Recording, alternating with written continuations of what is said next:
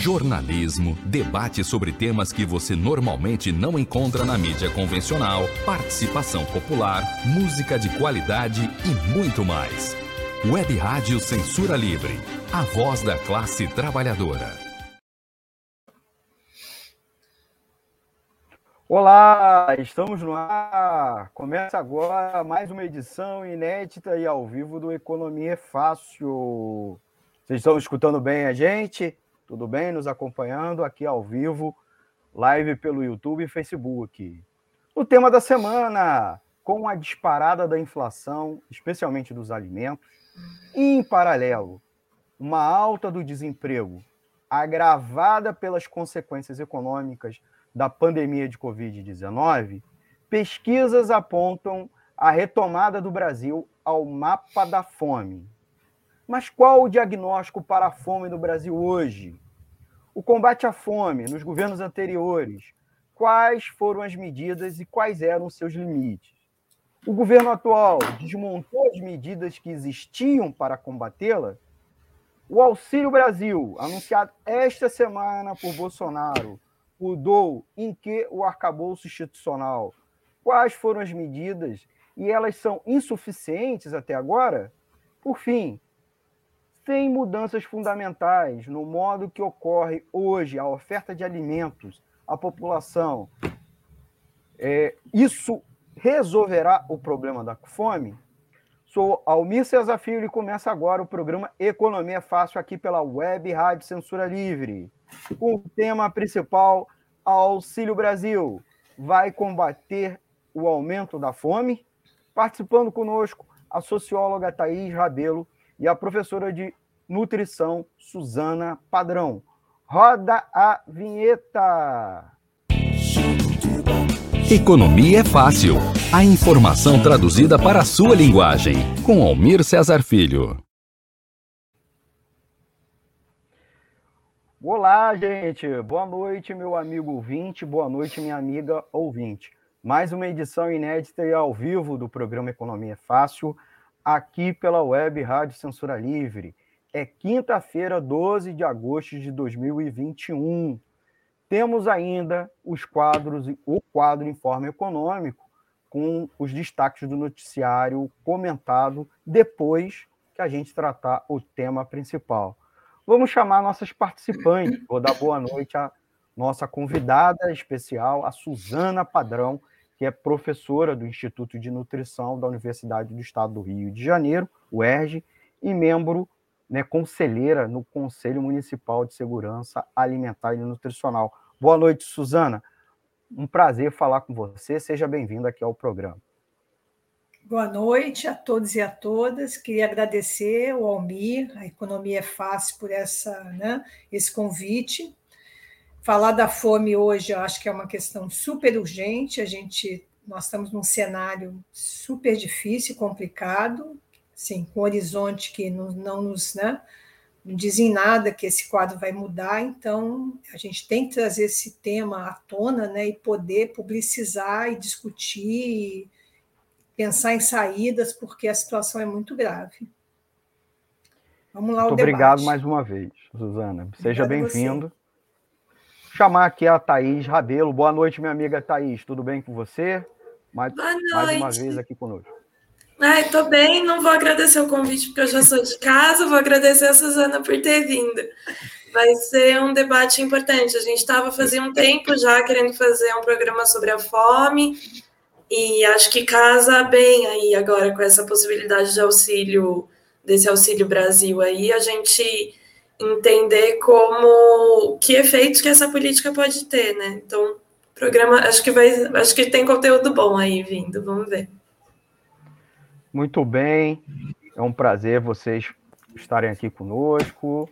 Continuando, é, queria, é claro, além de agradecer a presença das duas e também dos nossos ouvintes que já estão deixando comentários, já botamos aqui na tela, pedir a vocês que estão nos acompanhando, tanto ao vivo como depois, na, é, na edição que vai ficar salva, tanto no YouTube quanto no Facebook, para dar seu like dê seu like, compartilhe, se inscreva aqui no canal, né? E comente, que nós vamos responder aqui ao vivo, certo? E, é claro, vocês podem, quem estiver nos acompanhando pelo site, né, o, o www.clwebradio.com e também pelos aplica aplicativos, vocês podem saber que nós temos a live no YouTube e no Facebook. Botar rapidinho também a forma de você participar. Você que é mais tímido e não quer deixar um comentário é, no Facebook ou no, no YouTube, nosso WhatsApp. Salva aí no seu celular. WhatsApp é o 21, código de área, 96553 96553 8908. O e-mail da emissora é contato clweb, e o do programa é economiafácil.gmail.com, tudo sem, junto e sem acento. Lembrar vocês, para concluir, que vocês podem nos ouvir também pelos aplicativos de rádio online. A gente sempre sugere o Radiosnet, que é até parceiro nosso, ou o app exclusivo da Web Rádio Censura Livre, que você pode baixar na Play Store, na loja virtual Play Store. Acompanhe a gente também no Instagram certo? Depois, ao final dessa edição, o, a sonora vai estar tá salva como podcast no Spotify, Anchor, Google Podcast e demais agregadores. Tá certo? Então, falado isso tudo, feita essa introdução, que também é um ponto, um momento para o pessoal ir entrando. Ó, Paula Cipai deu uma boa noite. Dirley Santos já fez uma, acho que é uma pergunta, daqui a pouco a gente bota no ar novamente. Vamos a uma breve introdução, trazendo aí nossos, a nossa colega, nossa amiga Suzana Padrão e também a Thaís Rabelo para dividir comigo aqui as perguntas. O tema principal, como a gente já falou, né, é o lançamento por parte do governo Bolsonaro do programa Auxílio Brasil, que vai substituir o Bolsa Família e também, junto com ele, tem uma série de outros é, elementos de política de renda mínima, renda básica.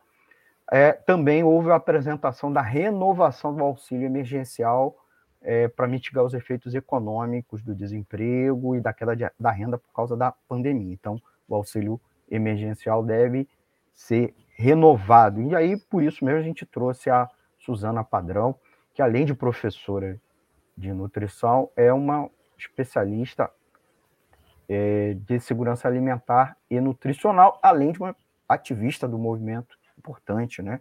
Ela não é só uma intelectual, uma acadêmica do assunto, ela é uma pessoa muito ativa, inclusive eu conheci é, justamente nessa militância, né, nessa área.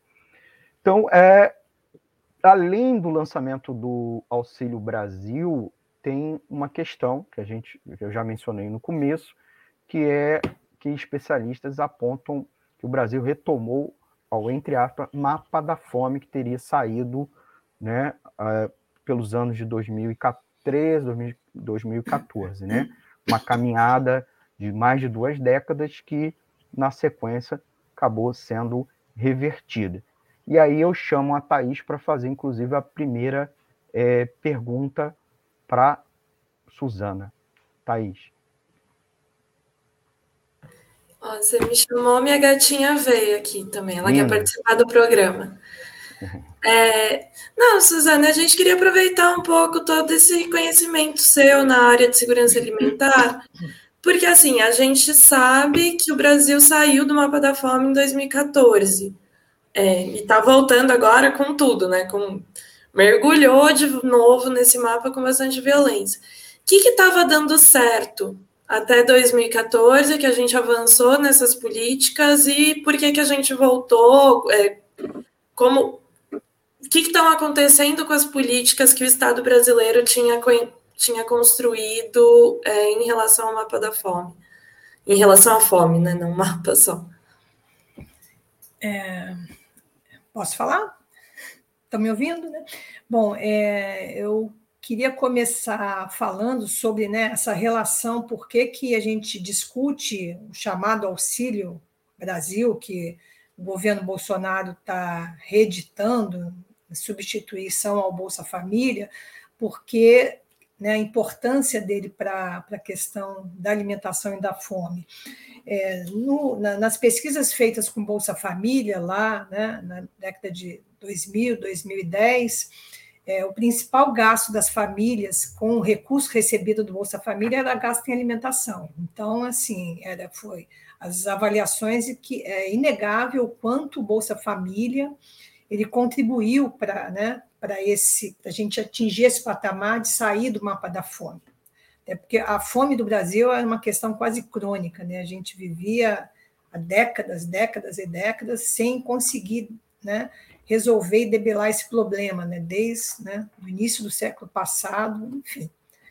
É, a fome esteve entre nós desde sempre. E 2014, por isso, a gente sempre resgata esse marco como um marco fundamental, porque a gente finalmente consegue sair do, né, da situação de fome, do mapa da fome, que é quando é, menos de 5% da população continua numa situação é, de insegurança alimentar.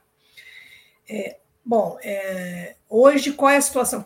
Não foi só a Bolsa Família, né? na realidade, na década de 2000, 2010 até 2016, né, nós tivemos um conjunto de, né, um arcabouço mesmo de segurança alimentar que acabou dando sustentação aos programas que conseguiram né, tirar o Brasil do mapa da fome a começar pela Lausanne, que foi a lei que criou o Sistema Nacional de Segurança Alimentar e Nutricional, que era um sistema que aproxima Estado e sociedade civil na articulação de promoção de políticas públicas, né? o Plano Nacional de Segurança Alimentar de 2010, né? É, pela primeira vez a, né, o direito humano à alimentação adequada foi para a nossa Constituição, também em 2010, garantindo o direito humano né, na, constitucionalmente depois e, e, programas que ainda já existiram e foram fortalecidos, como o PNAE, que é o Programa Nacional de Alimentação Escolar, o Programa de Alimentação do Trabalhador, que se fala pouco, né?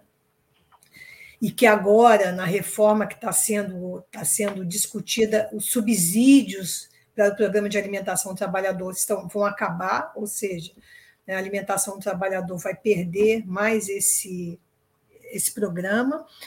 É, os, os, equipamentos de segurança alimentar, que é os restaurantes populares, os bancos de alimento e as cozinhas comunitárias, que também né, incentivaram bastante a questão do acesso à alimentação, o Programa de Alimentação da Agricultura, que é o PAA, que agora, pelo que eu li, vem junto, né, vem o auxílio né, alimentação, e aí vem o Alimenta Brasil, né, o, o Auxílio Brasil e o Alimenta Brasil e um financiamento da agricultura familiar, né, o Pronaf, que também, enfim, né, na realidade o Bolsa Família ele foi de grande, foi de grande ajuda, mas ele sozinho dificilmente a gente conseguiria atingir esse patamar.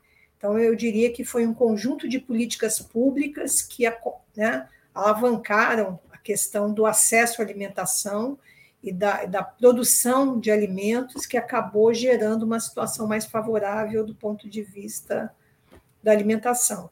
Hoje, qual é a situação que a gente tem? Eu acho que o, a, a FAO, que era o responsável pelo mapa da fome, já não trabalha mais com esse indicador, então, portanto, a gente não terá mais indicadores comparáveis. E o, o, inquérito né, mais atual que a gente tem, que é o inquérito de nacional de insegurança alimentar, que foi realizado pela, né, pela Pesquisa Nacional de Segurança Alimentar e Nutricional, Soberania e Segurança Alimentar e Nutricional, que foi realizado em dezembro de 2020, que eles traz dados, né, o inquérito traz dados alarmantes. É, quase 10% da situação, na realidade, ele faz mapeamento da insegurança alimentar, tanto leve como moderada, como grave, que são os patamares da insegurança. Né? Uma situação de fome é uma situação de insegurança alimentar grave, né? onde as pessoas não têm acesso permanente e, garantia de acesso cotidiano ao alimento. Então, essa pessoa está numa situação de fome, essa família está numa situação de fome. E esse inquérito indicou que quase 10% da população, ou mais de 19 milhões de pessoas, estão numa situação de fome nesse momento, ou em 2020, quando esse inquérito foi realizado, que é um, era um número, é um número que gravíssimo, né? Quer dizer, o mapa era 5%, nós estamos dobramos esse, esse valor. E 100, 112 milhões de pessoas, indica o inquérito, estão numa situação de insegurança alimentar, né? de leve a grave, que significa mais de 50% da população. Então, assim, óbvio que a pandemia ajudou muito, mas a gente já vinha numa situação de instabilidade econômica desde 2019. A gente entrou em 2020 na pandemia com uma situação frágil economicamente e esse cenário só se agravou em 2020 e 2021. O Brasil não consegue dar, respostas né, essas questões é, de desemprego, por exemplo, como a Almir já indicou, e, portanto, a situação da fome vai se agravando. É uma situação grave. Não sei se eu. Não, com certeza, você explicou bem. O que, que eu queria te perguntar, Suzana? Porque é, você citou muito bem diversos diversas políticas institucionais e, todo um arcabouço institucional que existia para ajudar a combater a, a insegurança alimentar, né? É, a gente sabe por a gente sabe que muita coisa no Brasil está sendo desmontada. A ideia de um Estado é, ajudando a organizar a economia e garantindo direitos básicos, essa ideia mesmo está sendo combatida por esse governo, né? É, mesmo nas questões mais elementares, porque é isso, as pessoas não passarem fome é, não é uma questão de socialismo, é uma questão de, de, de é um mínimo patamar civilizatório, é, é o básico do básico. Então, assim, eu queria pedir para você tentar pegar alguns exemplos do que está acontecendo com essas políticas ou essa infraestrutura é, pública, né, essa infraestrutura estatal que existia para combater a fome. Eu sei que não vai dar para falar de tudo, mas se você puder dar um, um outro exemplo, acho que ia ajudar para a gente ter uma visão mais clara.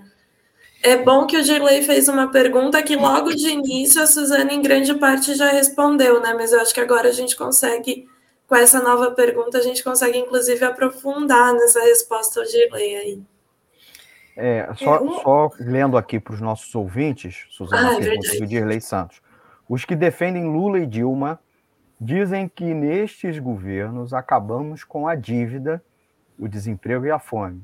Como estão Bolsonaro, Temer e o Congresso? Como então, desculpa, como então Bolsonaro, Temer e o Congresso conseguiram tão rapidamente afundar o país? Suzana, por favor. É, bom, eu diria que assim o primeiro ato do governo Bolsonaro foi extinguir o Conselho Nacional de Segurança Alimentar e Nutricional. Primeiro, assim, dia 1 de janeiro.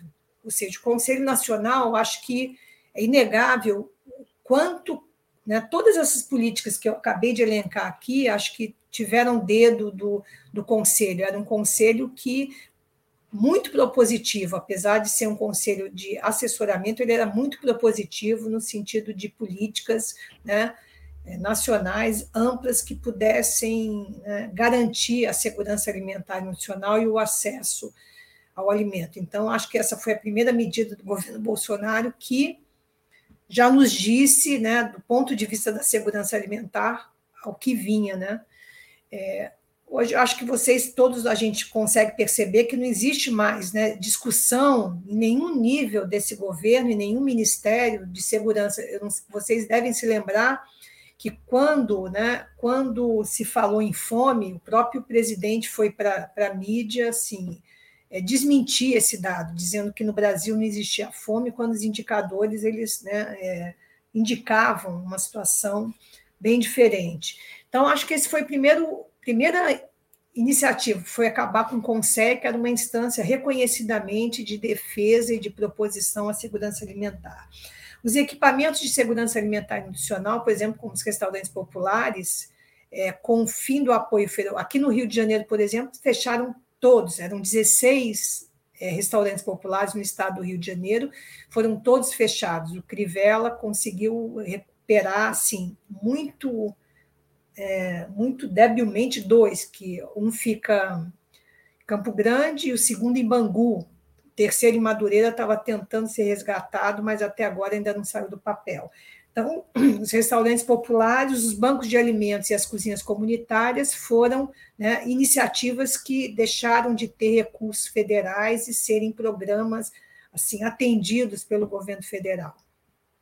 O PA, que é o Programa de Aquisição de Alimentos, que era um programa que o governo incentivava a produção agrícola na agricultura familiar, porque ele comprava da agricultura, familiar, desculpe, e doava para instituições né, é, filantrópicas e asilos, enfim, uma, uma, uma, série de instituições. Esse foi ficando amigo, amigo, amigo, e a notícia que veio à mídia agora é que ele vai ser resgatado com, com a denominação de Alimenta Brasil, mas ele deixou de existir. E com isso, ele não só deixou de, de, né, de ofertar alimento para essas instituições que atendem uma parcela da população muito vulnerável, mais vulnerável, como deixou de atender os segmentos dos agricultores, porque o agricultor deixou de ter né, a, a, garantia de, de venda do seu, da sua, do seu cultivo, da sua comercialização. Então, ele desconstruiu e desestabilizou esses dois lados do, né, da, do processo. É, o financiamento da agricultura familiar, Pronaf, mesma coisa, deixou de ter né, financiamento, né, recursos disponíveis para o agricultor familiar. Agora, o PAT, que é o Programa de Alimentação do Trabalhador, que o, o, ele era assentado, era um programa assentado a partir de subsídios que, a, né, que o setor produtivo tinha para poder oferecer alimentação para os trabalhadores. Então, a, né, a empresa, o setor produtivo tinha um certo é, é, incentivo fiscal para poder é, contribuir com essa alimentação. Isso agora está né, sendo encaminhado, acabar com esse. Nessa chamada reforma tributária, que na realidade acho que eu só vi reformar o imposto de renda, não vi mais nada do que isso. Vai acabar com esse, esse incentivo fiscal. Eu diria que nesse conjunto, ninguém ouve mais falar em medidas de, né, da, da, Política Nacional de Alimentação e Nutrição, da Política Nacional de Segurança Alimentar e Nutricional, né? E o programa mais antigo do Brasil de políticas públicas, que é o PNAE, que é o Programa de Alimentação Escolar, ele ainda se mantém, mas no próprio, no próprio ano de 2020, da pandemia, ele, né, uma série de escolas deixaram de fornecer alimentação para seus estudantes. Né? Aqui no Rio de Janeiro, por exemplo, depois de muito esforço pela Defensoria Pública, acordado o governo forneceu um cartão de 52 reais em substituição à alimentação, que é absolutamente suficiente, enfim.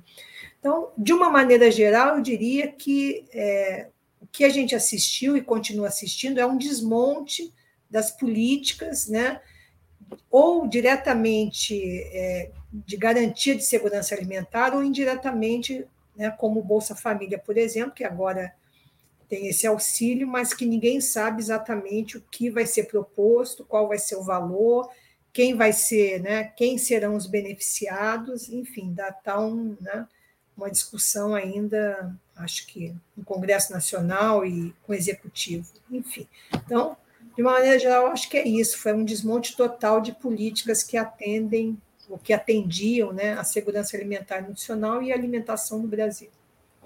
Não, e é uma tristeza, né? Porque eu fico pensando principalmente os programas que envolvem agricultura familiar.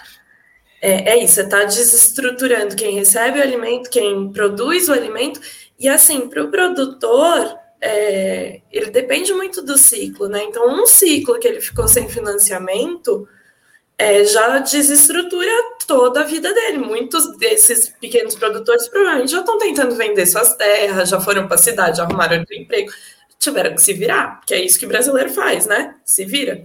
Desde o fim da escravidão, brasileira é, é isso, é a viração, é o tempo todo a gente sobrevivendo cada dia.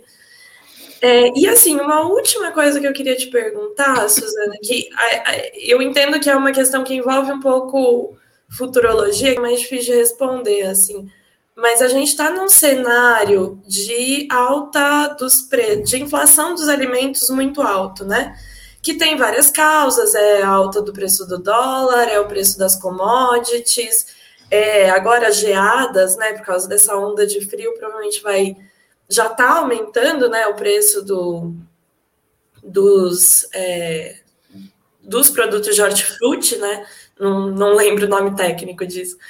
Mas, assim, num cenário de. É, num cenário como esse, que tipo de. Se a gente tivesse com as políticas de segurança alimentar funcionando, que tipo de política poderia ser feito compensatoriamente? Teria, tem, existem mecanismos de política pública para dar uma equilibrada nessa situação? Se você puder comentar um pouquinho sobre isso. Não, eu queria lembrar, em relação ao seu último comentário, que a gente não pode esquecer que quem alimenta o Brasil é o agricultor familiar, né? quer dizer, o, chamado agronegócio, que, né, que a mídia, inclusive, assim, coloca como grande, hoje, grande né, sustentador da economia, ela, na realidade, é um, é um exportador, né? Enfim. Alimenta então, assim, porco e olha lá, e lá na China. Quem alimenta e põe comida na nossa mesa é o agricultor familiar, em grande medida. Então, é esse agricultor que ele tem que ser, de alguma forma, protegido e tem que ser atendido, né? Porque sem o atendimento a esse agricultor, a gente não tem comida na mesa. A gente vai ter né? o agronegócio é, trazendo divisas para alguns segmentos que a gente sabe como que é a divisão de, né, de, do PIB aqui nesse país, de recursos, como, é que ele, como ele é dividido.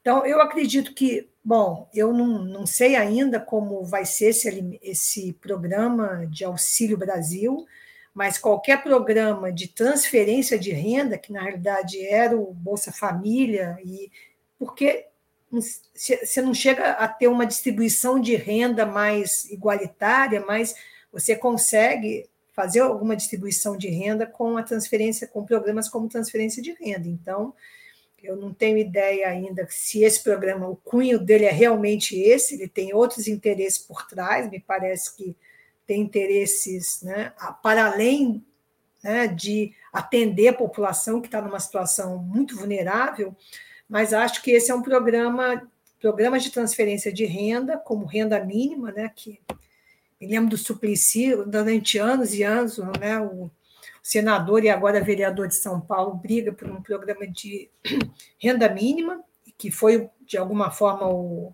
Bolsa Família, agora não sei se será o, o Auxílio Brasil, mas eu acho que é um, é um, é um caminho que não, é, que não pode ser é, exclusivo, né? A gente não consegue é, combater e atender essa demanda por alimento e diminuir a insegurança alimentar com um único programa. Na realidade, foi o que a gente assistiu né, nas décadas né, passadas, de 2000 a 2010, que conseguiram, de alguma forma, combater esse.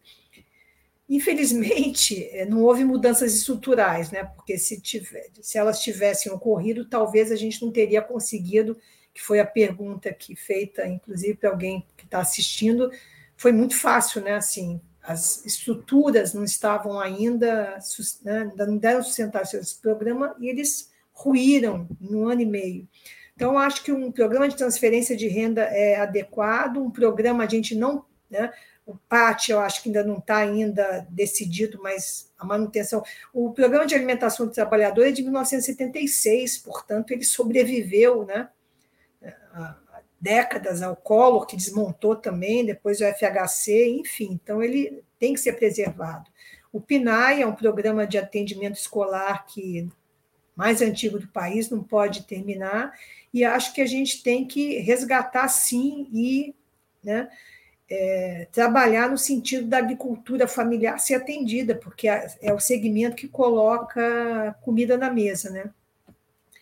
E como grande parte da como grande parte da inflação, pelo menos de alimentos, ela vem como consequência ou desculpa, como consequência da, né, da questão climática, às vezes a gente não tem muito o que fazer, né, mas do sentido de diminuir a oferta de alimentos, porque o clima, a gente está com uma situação séria também, precisamos começar a discutir seriamente. Mas acho que políticas que que contenham preço. Eu não sei se isso vai acontecer, mas está previsto nesse programa de Alimenta Brasil a questão de estoques reguladores. Não sei se vocês leram sobre isso, mas estoque regulador foi algo que em algum momento deu certo no país, né? Porque você consegue né? é, regular preço. Isso. Regular preço com o estoque para que você possa ofertar aquele alimento no momento em que, né, que a, a produção ou cultivo ele cai né, a níveis abaixo do que. Acho que o problema da energia é um problema que vai, vai impactar também né, a economia como um todo e, consequentemente, a, né, o alimento, até porque o alimento precisa disso, enfim. Então, é, é uma situação séria. A gente, eu, o, que eu acho mais assim é, preocupante é que não, a gente não vislumbra nenhuma, nenhuma luz né, na, no fundo do túnel, não Assim, não tem nenhuma política que tenha sido implementada ou que tem, venha, esteja sendo proposta que realmente possa ser implementada com esse com essa perspectiva. Então, é, o, o, cenário é muito preocupante. Eu diria que não me parece que a curto e médio prazo a gente consiga reverter essa situação. Até volto a dizer o elemento que já foi que é muito grave, que é o desemprego. Né? A gente nunca teve taxas de desemprego somada à,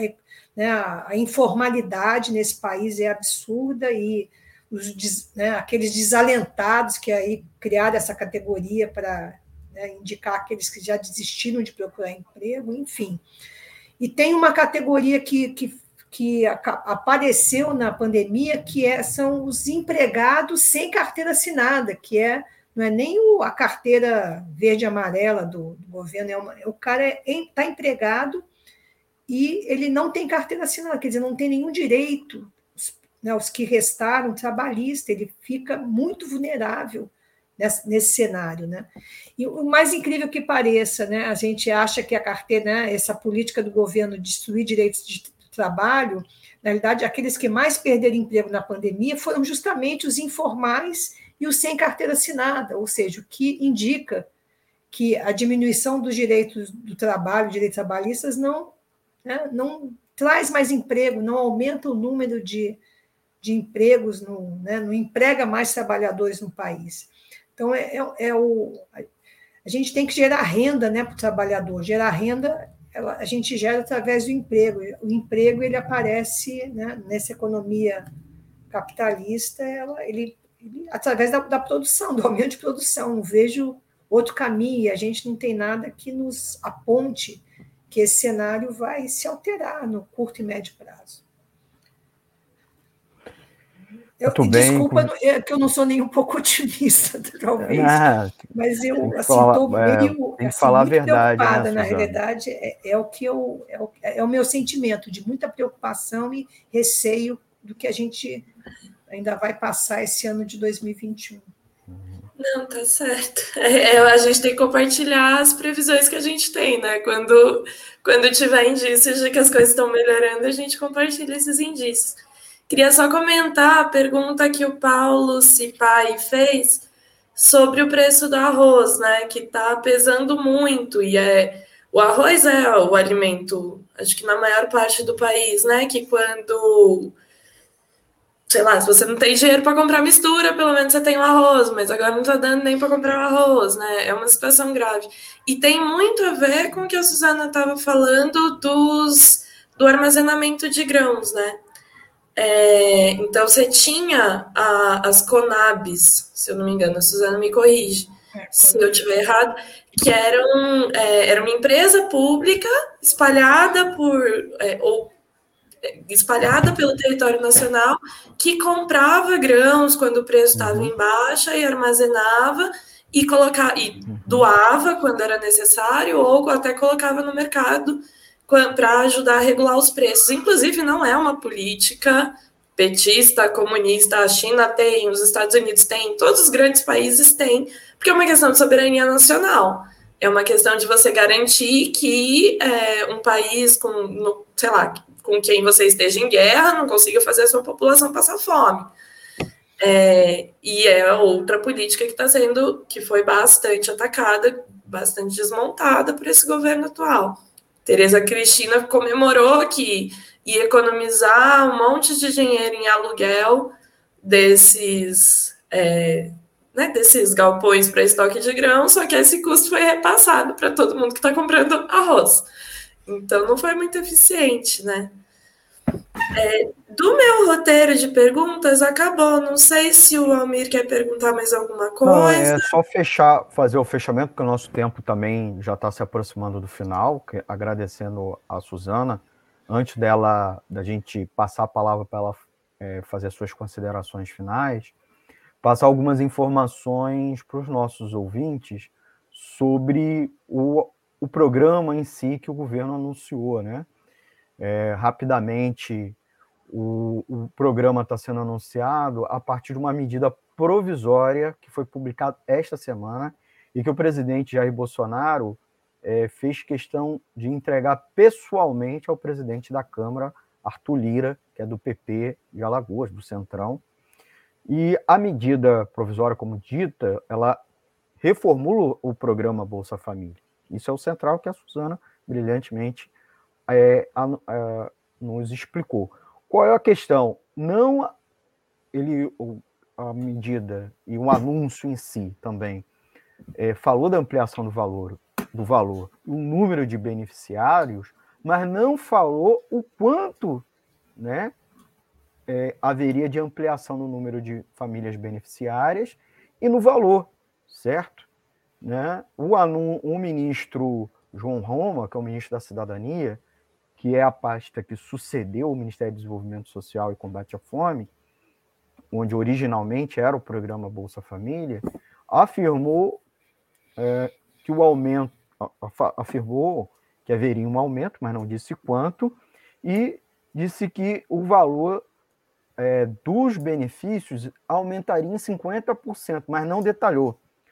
Ah, considerando hoje o benefício médio é de 189 reais, ah, o cálculo ficaria em torno de R$ 283,50. Então, abaixo dos 300 reais que o presidente Jair Bolsonaro, meses e meses, disse que iria aumentar. Inclusive, essa era a justificativa, construir esse novo modelo de Bolsa Família, para que não houvesse primeiro o auxílio emergencial, que acabou saindo, né? o governo, é, por sim ou não, e o Congresso pressionou, inclusive aumentou o valor, depois o ministro Paulo Guedes não quis prorrogar o auxílio emergencial e a, é, ele acabou acontecendo e agora novamente ele não quis prorrogar por conta do, é, desse anúncio e inclusive foi tema aqui várias vezes do programa, né, o, o auxílio emergencial. Depois a gente coloca no card, como também é, a própria implantação desse esse tal, bol, esse tal Bolsa Brasil, Auxílio Brasil, tivemos uma edição inteira alguns meses atrás, é, quando o governo começou a sinalizar que iria fazer. Tá bom? E por fim, duas questões. O governo disse que precisaria de 33,5 bilhões para financiar ano que vem esse programa.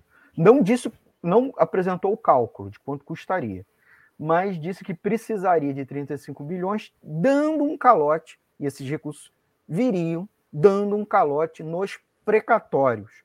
Né? Então, ele não pagaria, ele daria, faria uma pedalada para é, essa, essa, esses, essa dívida que o governo tem com pessoas e, e, e empresas que ganharam ações na justiça, né, para conseguir esses recursos. Só que a pedalada, veja bem, não pagar é, os precatórios inclusive, seria um valor muito maior que apenas esses 33,5 bilhões, e a gente, num outro momento, vai discutir isso, né? É, com detalhes a questão dos precatórios e quem afeta, principalmente, é, e a população. E muito bem colocado aqui pela Suzana, que o problema da fome, para a gente concluir, né, Thaís? Que o problema da fome não é falta de alimento produzido no Brasil. Muito pelo contrário.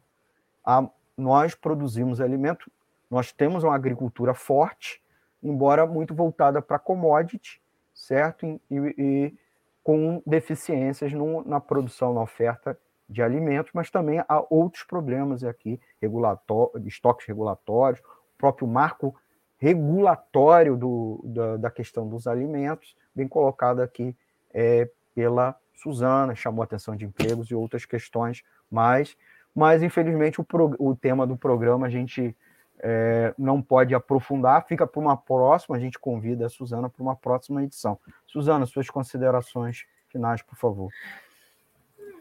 Foi muito bom participar, é sempre bom debater, rever o Almir, que eu, Almir, não te vi há muito tempo, né? Fica me devendo aquela cerveja, hein? Não vai esquecer. Bom, enfim, eu acho que é um tema importantíssimo. A gente sempre que tiver oportunidade, a gente deve trazer, né? Trazer esse tema para o debate.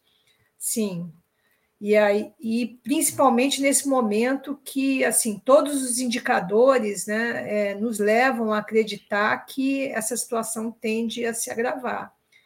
Inclusive, bom, os indicadores econômicos, isso vai afetar diretamente o acesso ao alimento e a garantia da segurança alimentar e nutricional, o direito humano, uma alimentação adequada, ele, ele fica né, assim, em, né, em, em crise ou em risco, né?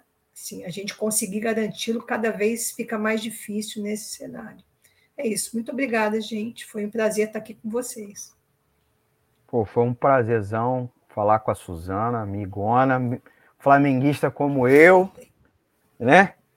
Flamenguista. É, uma Libertadores. Isso, Suzana, muito obrigado. A gente, vários itens aqui, por falta de tempo, uma outra oportunidade, a Suzana vai voltar aqui. E antes de encerrar o bloco, porque o tempo já estourou, agradecer aqui a participação que, dos ouvintes que deixaram é, comentários, o Dirley Santos, o Antônio Figueiredo, a Márcia Baptista, o Paulo Cipaí, espero estar pronunciado corretamente, a Daniele Bornia, botou até um, a minha tia Marli Almeida, mandar um beijão para ela, seguir ela ouvindo aqui a programação, pedir para ela seguir ouvindo a programação.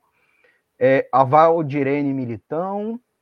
Ah, e Valdirene. também deixou comentário o Antônio Henrique Nunes de Oliveira. Então, são os ouvintes que deixaram o comentário. Pedi aí para o pessoal deixar seu like e vamos para o nosso intervalo. É, a Suzana não vai estar tá aqui, mas a Thaís vai continuar comentando o informe econômico, os destaques do noticiário econômico dos últimos dias. Vamos ao nosso intervalo e daqui a pouco já voltamos.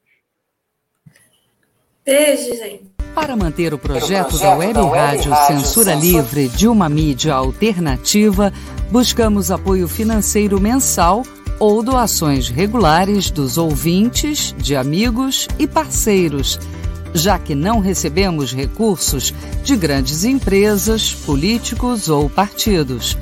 Seja um apoiador regular e ouça o agradecimento no ar durante as edições dos nossos programas. Sua ajuda é muito importante para nós. Enviamos prestação de contas mensal aos nossos apoiadores. Temos uma vaquinha virtual permanente. Anote o endereço virtual apoia.se barra CL Web Rádio. apoia.se barra CL Web Rádio. Saiba mais sobre a emissora no WhatsApp 21 96553 8908. Web Rádio Censura Livre, a voz da classe trabalhadora. Para manter o projeto da Web Rádio Censura Livre, buscamos apoio financeiro mensal ou doações regulares dos ouvintes, já que não temos anunciantes, não temos propagandas de empresa e não recebemos recursos de partidos e políticos. Seja um apoiador regular e ouça nosso agradecimento no ar durante a transmissão de nossos programas. Seu apoio é muito importante para nós. E os apoiadores recebem prestação de contas mensal. Temos uma vaquinha virtual permanente. Para apoiar, Acesse aqui https dois pontos barra barra apoia.c barra CL Web Rádio. O nosso muito obrigado. Web Rádio Censura Livre, a voz da classe trabalhadora. Economia é fácil. A informação traduzida para a sua linguagem. Com Almir Cesar Filho. Voltamos com o segundo bloco aqui do Economia é Fácil, edição do dia 12 de agosto de 2021, ao vivo, aqui pela web, rádio, censura livre. Bloco anterior a gente conversou com a Suzana Padrão. E vamos agora com o informe econômico, o informe econômico com os destaques do noticiário econômico dos últimos dias com uma linguagem fácil e com análise pela ótica dos trabalhadores. Comigo a Thaís Rabelo, dividindo a bancada, é, ajudando aqui a comentar os destaques do noticiário econômico do dia. Eu vou rapidinho, é, rapidinho botar um dos primeiros, que é que é a CLT, o Vamos comentar esse aqui, Thaís? Né? É, vamos comentar que é melhor do que fazer um minuto de silêncio, né? Porque tá quase na hora. Então, explicar aos nossos ouvintes o que que trata, botei aqui na tela é a notícia, a primeira notícia do nosso informe econômico. O ministro do Trabalho e da Previdência, ministério recém-criado, né? Tem muito mal duas semanas, o, o Nix Lorenzoni, que é o ministro avulso do governo, vai trocando de ministério a cada seis meses, disse, disse num evento no Sebrae na semana passada que quer chegar a 15 milhões de microempreendedores individuais, os chamados MEIs. Né? Anteontem, terça-feira, dia 9 de agosto, a Câmara dos Deputados aprovou, por 304 votos a 133, o texto base da medida provisória 1045-21, que renova o programa de redução ou suspensão de salários e jornadas de trabalho com o pagamento de um benefício emergencial aos trabalhadores. A medida provisória, se convertida em lei, porque agora tem que ir ao Senado, é considerada por especialistas e lideranças sindicais como uma nova, mais uma reforma trabalhista. Thaís, não, ó, sobre os MEI, é, a gente tem que entender que se a pessoa realmente tem um pequeno negócio, o MEI é um sistema jurídico interessante para ela.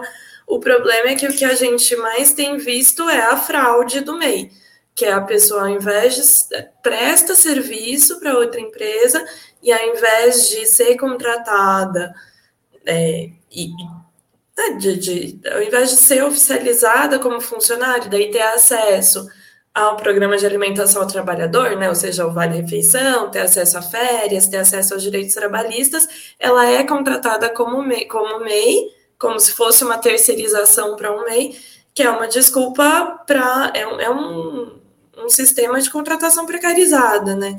Me parece que esse, esses MEIs são a prioridade aí do Onyx Lorenzoni, não, não me parece ser uma boa ideia, me parece ser uma má notícia para o trabalhador. Assim como esse MP 1045. É, Para variar, é mais uma dessas medidas provisórias é, que tem mais jabuti do que medida provisória. É, o jabuti é, é, é as leis, é as emendas, as alterações ou as coisas que, que os parlamentares e o próprio governo mete na lei que não tem nada a ver com o assunto principal, mas colocam lá. E essa é mais uma medida que tem mais jabuti do que medida provisória, e nesse jabutis está cheio de ataque aos trabalhadores. Então, por exemplo, é, prevê que quem, tem, quem trabalha seis horas, né, quem tem jornada reduzida, é, quando fizer hora extra não vai ganhar mais. Então, bancários, telemarketing. É, e também prevê um esquema para subsidiar salário de é, dos cargos mais baixos para as grandes empresas, que eu acho que não é interessante. Eu acho que não é assim que você gera trabalho fomentando demanda, não pagando metade do salário para o patrão não precisar pagar a outra metade, entendeu? Eu acho que, então, assim, são medidas que vão num, num caminho errado, que não fomenta a economia. Acho que a Suzana falou, inclusive, né? Se tirar direito ajudasse a gerar trabalho, a gente estava melhor do que a gente está, porque desde 2016 não paramos de perder, né? Então, já falei muito. Fala aí, Almir. Não, não. Até porque Tô foram bem. sucessivas rodadas de retirada de direitos trabalhistas, é, com a lógica de reduzir despesa do, das empresas, né? as, os custos trabalhistas com isso, com a suposição que você iria gerar emprego, por um lado, e ou aumentar o salário do trabalhador, o que não aconteceu, que a gente sabe, inclusive, que o que faz as empresas contratar trabalhadores é aumento no faturamento. Né? Se aquele, aquela, aquele, aquele acréscimo de despesa que ele tem contratando funcionário vai resultar no aumento do faturamento da empresa. Como a economia está parada, certo? E o, o, Estado poderia ser, inclusive, indutor para mover a economia, né? com gastos de infraestrutura, em melhoria do serviço público, saúde, educação, etc., destravar esse processo e aí mover, como não é feito isso, muito pelo contrário, a situação no país é de desemprego e agora nós chegamos ao absurdo, para concluir, Thaís, esse, essa notícia, de pegar dinheiro público dos nossos impostos e dar para as empresas para elas pagarem né, o salário dos trabalhadores. Era melhor, então, o Estado contratar né, diretamente esses trabalhadores. E, uh, finalizando a nossa ironia, o Brasil, o país da piada pronta, o ministro do emprego, na verdade, não quer gerar emprego, quer que as pessoas sejam contratadas por MEI, né? É o empreendedorismo de desespero ou uma forma de burlar os direitos trabalhistas, né? Porque aí o trabalhador não será carteira assinada sem direito a, a sem direito a direito nenhum. É isso, Thaís. Podemos ir para a próxima notícia? Sim, sim, só mandar um abraço para o Rafael Azevedo, que falou que o problema é esses de, de cliente único, que não existe isso. É disfarçar vínculo empregatício. Sintetizou bem. Mas pode ir para a próxima notícia. É, nós separamos aqui, como segunda notícia, o debate na Câmara dos Deputados esta semana, na comissão especial que analisa a PEC 32, barra 2020, que é o projeto de emenda constitucional que trata da reforma administrativa. E durante o, o debate é, foi ouvido especialistas, praticamente todos os especialistas se, é, se colocaram contrários a, ao projeto, ao texto do projeto, porque, segundo eles, é, institucionaliza a rachadinha exatamente porque os trabalhadores do serviço público ficam sem a estabilidade, é, se precariza, portanto, é, essa proteção ao trabalhador do serviço público. E outra coisa é que é o concurso, né, a seleção por, concurso, a admissão por concurso. Portanto, o trabalhador fica vulnerável no processo da indicação, ele tem que separar parte do salário dele, repassar para o político que o está nomeando. Por, por outro lado, a reforma administrativa não contempla membros do parlamento, do Ministério Público, magistrados e militares, que são os verdadeiros privilegiados. Thaís.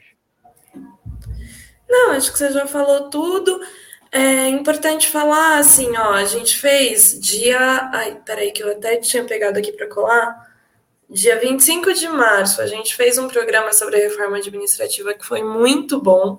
E de lá para cá, infelizmente, o projeto não melhorou. Então, tá tudo valendo. É, então, assim, estruturalmente, a reforma se propõe a. Bom, é uma PEC de. É uma proposta de emenda à Constituição, né? Então, ela muda a Constituição para que é, os serviços públicos deixem de ser garantias é, constitucionais para virar, é, sei lá, adota a noção da, da, da, do serviço público como subsidiário, né? Então, o que o mercado não ofertar, o Estado vai ofertar. E não o Estado tem que ofertar saúde, educação, etc. É, então, torna a economia como um todo muito mais dependente de investimento do mercado, e a gente sabe que para as questões que são mais estratégica para a nação brasileira, o mercado não, não costuma ter essa iniciativa. A burguesia brasileira é muito covarde, a burguesia internacional não gosta do Brasil, até porque a gente elege pessoas desequilibradas como o Bolsonaro. Então, é, essa não é uma boa saída para a gente. E assim, pensando mais objetivamente para o trabalhador, é isso: é, a PEC tira a estabilidade dos concursados, a PEC é, facilita a rachadinha, então, assim, tende a, tende a, a, a fazer cair ainda mais a qualidade dos serviços públicos. Então, acho que a gente não pode entender a reforma administrativa como um problema de servidor. A gente tem que entender a reforma administrativa como um problema da classe trabalhadora brasileira. Inclusive, é, dia 18, semana que vem, vão ter protestos no Brasil inteiro. Muitas categorias de servidores e mesmo algumas categorias é, privadas vão paralisar ou vão fazer algum, alguma forma de protesto trabalhista, e vai ter protesto no fim da tarde também contra a reforma administrativa e contra o governo Bolsonaro. É, então, convidar aí todo mundo para participar. Eu vou estar aqui em São Paulo, aqui em São Paulo é às três da tarde na República, que é bom que é do lado da minha casa, então vai ser mais fácil de eu ir. É, e sugerir para todo mundo tentar se organizar e participar, porque é um desafio de todos nós barrar essa reforma aí. E insistir para o povo, quem tiver meio perdido do que, que é essa reforma, assiste esse programa que a gente fez lá em março, que tá show de bola. Muito bem. É, a, edição passada também a gente acabou tratando, né? Inclusive com a participação é, do Paulo Lindsay, né? Última, duas últimas notícias. Uma, eu acho que a gente tem tempo. Uma a gente tinha descartado por falta de tempo, mas é rapidinho. Até que é o governo que é calote em precatórios. A desculpa é para dar o dinheiro para o novo Bolsa Família. Mas o dinheiro vai acabar para os bancos, porque o calote nos precatórios é um valor, inclusive, muito maior. Né? A Justiça Federal pediu para o governo separar 90 bilhões de reais para pagar os precatórios é, ano que vem. E aí o governo, no projeto, disse, no projeto agora do novo Bolsa Família, que o calote dos precatórios geraria uma economia de 33,5 bilhões. Então, portanto, tem uma diferença considerável. E a gente sabe para onde vai parar essa diferença. Para pagamento da dívida pública, por um lado.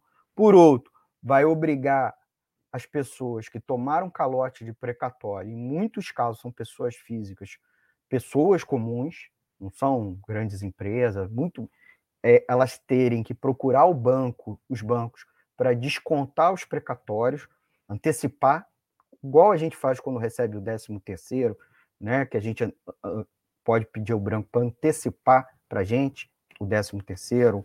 Ou o antigo trocar cheque. Hã? O antigo trocar cheque. É, exatamente. Ou antecipar o, a restituição do imposto de renda. Então, os bancos estão ávidos para isso, né? Para fazer essa modalidade por outro lado, eles sempre fazem essa troca com deságio.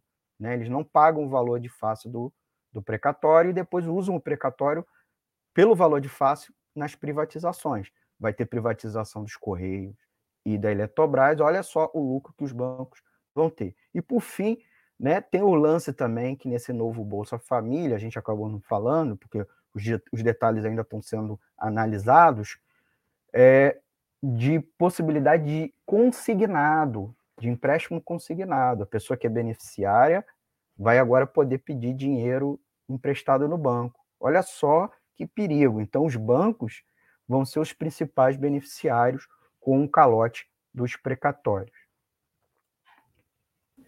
Não, ó, não tem muito o que comentar, não. É, é só interessante isso, assim, porque o governo é, não paga reajustes, paga salário, mas não paga reajustes de servidor. É, agora quer dar calote em precatórios, assim, dá calote em tudo, menos na dívida pública, que é, sei lá, seria um bom lugar para começar o calote. É, principalmente a, a, a dívida para os grandes, grandes bancos. Os títulos, remunerativos. da dívida pública que estão na mão dos bancos. Né? Exato, exato. É, remuneração da taxa Selic, isso aí não tem calote, entendeu? Agora, é, precatório tem. É, a gente vai fazer uma edição reduzida. Para você só... explicar o precatório, porque é muito difícil. É, explicando exatamente o tamanho do prejuízo à sociedade com, essa, com esse calote, tá bom? E por fim, a nossa última, última notícia, né, que é 13 de agosto, é dia dos economistas. Então, amanhã, né, porque essa edição é quinta-feira, dia 12 de agosto, amanhã é dia dos economistas, uma sexta-feira 13, realmente é uma ciência é, sombria, mas a gente manda nosso abraço às e, e os economistas do Brasil, principalmente aqueles que têm consciência social. Parabéns, Almir, parabéns aos demais economistas. Uma, um último comentário aqui do Dirley Santos. É importante denunciar sempre a reforma administrativa e esse processo criminoso de privatizações, principalmente dos Correios. Muito bem colocado pelo nosso amigo Dirley Santos. Acabou o nosso tempo, não temos mais tempo para nada. Queria agradecer a Thaís, né? A Thaís, que mais uma vez brilhantemente dividiu a bancada aqui comigo agradecer os nossos apoiadores financeiros que é, nos brindam sempre com o apoio é, aqui da Web Rádio. E, é claro, oferecer a vocês as opções para vocês acompanharem a programação da nossa emissora, certo? Essa live se encerra aqui no YouTube, Facebook a gente chama vocês a se inscrever no canal. Se inscreva no canal. Você que está assistindo aqui pela primeira vez, se inscreve no canal. Clica no sininho para receber as notificações de novos vídeos. Eu que ia falar para clicar no sininho. Então, Você por favor, fala aí, Thaís. Toca, clica no sininho, aperta inscrever, deve aparecer um sininho, você clica no sininho colorido para você receber, com os bracinhos do lado assim, para você receber a notificação. Tá explicadinho. Ouça também. Fala aí, Thaís. Ouça também no site clwebradio.com e se informe mais e acompanhe as, as reprises. Essa semana e tem todos os aplicativos, é, e tem todos os aplicativos de podcast também, para quem gosta de ouvir a gente fazendo faxina. Podcast, Spotify, Ancho, Google Podcast, podcast opa, e demais agregadores. Vocês também podem nos seguir no Instagram, Instagram. arroba censura, Rádio Censura Livre. Muito bem, Thaís, muito obrigado. Vou deixar aqui na tela rapidinho a nossa a, a é, campanha financeira, a nossa vaquinha foi no Apoia-se e o nosso Pix. Muito obrigado, Web Rádio Censura Livre, a voz da classe trabalhadora. Até quinta-feira com nova edição ao vivo é, aqui pela nossa emissora. Aí eu escrevi um texto sobre precatório, está lá no site www.clwebradio.com. Depois a gente grava um videozinho um, reduzido para a gente botar no ar. Tá legal? Tchau, tchau. Thaís, muito obrigado. É.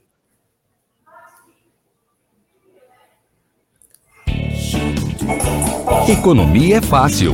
A informação traduzida para a sua linguagem. Com Almir Cesar Filho. Jornalismo, debate sobre temas que você normalmente não encontra na mídia convencional, participação popular, música de qualidade e muito mais. Web Rádio Censura Livre, a voz da classe trabalhadora.